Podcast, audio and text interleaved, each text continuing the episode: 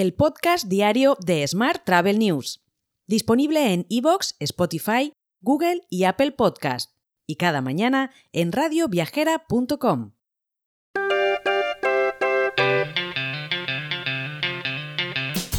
Muy buenos días y bienvenido, bienvenida un día más al podcast de Smart Travel News en esta semana Prefitur. Espero que lo tengas todo preparado. Yo no. Bien, vamos con la actualidad del día. Iberia ha propuesto la creación de una nueva empresa para el handling, participada al 100% por IAG con mayoría de esta aerolínea, que aglutine a todos los trabajadores de todos los centros de trabajo de la Dirección de Servicios Aeroportuarios, así como un plan de viabilidad que contempla bajas incentivadas y prejubilaciones para 1.727 trabajadores. Volvemos a hablar de Fitur. Fitur Next 2024, el observatorio de Fitur enfocado en prácticas turísticas sostenibles, presentará un programa integral de cuatro días centrado en la despoblación y la revitalización territorial. Expertos del sector participarán en debates, presentaciones y mesas redondas para impulsar un modelo turístico que favorezca la revitalización de las áreas rurales y contribuya a abordar el problema demográfico. En otro orden de asuntos, la Confederación Española de Agencias de Viajes, CEAP, ha firmado sendos acuerdos con la Asociación Provincial de Hoteles y Alojamientos Turísticos de Alicante y la empresa Arcria, mediante los cuales las dos entidades se incorporarán a CEAP como partners en la categoría bronce. Con estas inclusiones, la Confederación suma ya 30 adheridos. Mientras, EasyJet ha puesto en marcha una nueva colaboración con Musement, empresa global de tours y actividades para permitir a sus clientes acceder a un amplio abanico de excursiones, actividades y atracciones en cientos de destinos de toda Europa y más allá, haciéndose con tarifas de gran valor. Mientras, las ciudades europeas más atractivas para los nómadas digitales durante las vacaciones de invierno han sido identificadas en un estudio realizado por Holidoo, un portal de reservas de alquileres vacacionales. En la primera posición se encuentra Valencia, seguida de Barcelona en la segunda posición y Lisboa en la tercera. Estos resultados resaltan destinos que combinan una experiencia de trabajo remoto con un entorno atractivo para unas vacaciones invernales.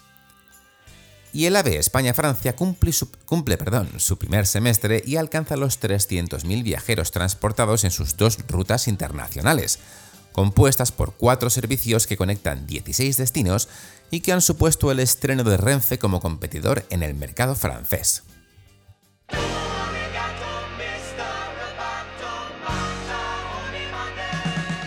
Hablamos ahora de innovación. Fitur Know-how en Export, organizada por Segitur y Fitur en colaboración con ICEX España Exportación e Inversiones, regresa a la Feria Internacional de Turismo para profundizar en la actualidad tecnológica de la industria turística.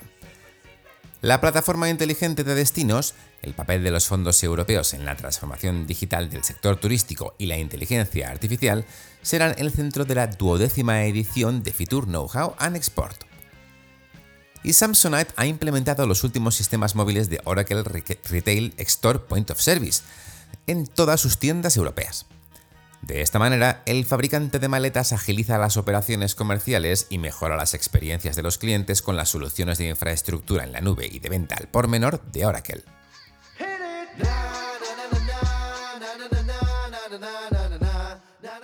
En la información internacional te cuento que Francia se mantendrá como el destino más popular para los visitantes internacionales, según el informe más reciente del Consejo Mundial de Viajes y Turismo, WTTC, realizado junto a la empresa Forward Keys. Los datos de reservas de vuelos indican que este año las llegadas se acercarían a los niveles prepandemia. Mientras, TAP Air Portugal ha transportado un total de 15,9 millones de pasajeros en el año 2023, suponiendo un incremento de 2,1 millones de pasajeros y un crecimiento equivalente al 15,2% sobre el periodo anterior.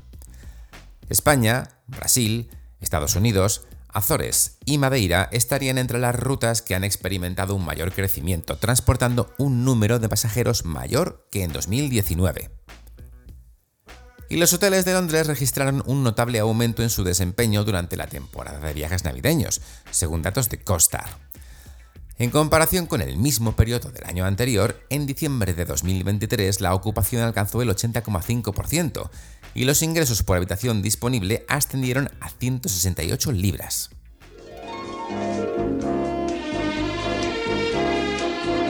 Hotel. Y terminamos con la actualidad hotelera. La inversión hotelera en España se disparó en 2023 registrando una cifra histórica de 4.248 millones de euros, lo que sitúa a España a la cabeza de Europa y en una de las principales posiciones a nivel mundial. Los inversores institucionales fueron responsables del 75% de estas inversiones con un gran protagonismo de las operaciones de cartera y siendo Canarias y Madrid líderes en sus respectivos segmentos. Los precios medios por habitación se consolidan también y se sitúan en casi 183.000 euros. Mientras, Leonardo Hotel sacudirá a la Matka Nordic de Travel Fair de Helsinki en Finlandia. El objetivo de esta misión comercial es potenciar la demanda del emisor nórdico para sus hoteles en España, en especial sus hoteles vacacionales en Mallorca, Ibiza y Costa del Sol. Y por último te cuento que Sotogrande Spa and Golf Resort sigue apostando por promocionar el turismo mais, consolidando su oferta de ocio y espacios para albergar este tipo de eventos y quedando a disposición de empresas tanto nacionales como internacionales para organizar cualquier tipo de encuentro corporativo. Te dejo con esta noticia. Mañana, por supuesto, más actualidad turística. Hasta entonces, amigo, amiga, muy feliz martes. Si quieres apoyar este podcast, déjanos tus valoraciones y comentarios en Spotify, Evox o Apple Podcast. Recuerda que puedes suscribirte a nuestra newsletter diaria entrando en smarttravel.news en la sección Suscríbete. Gracias por escucharnos.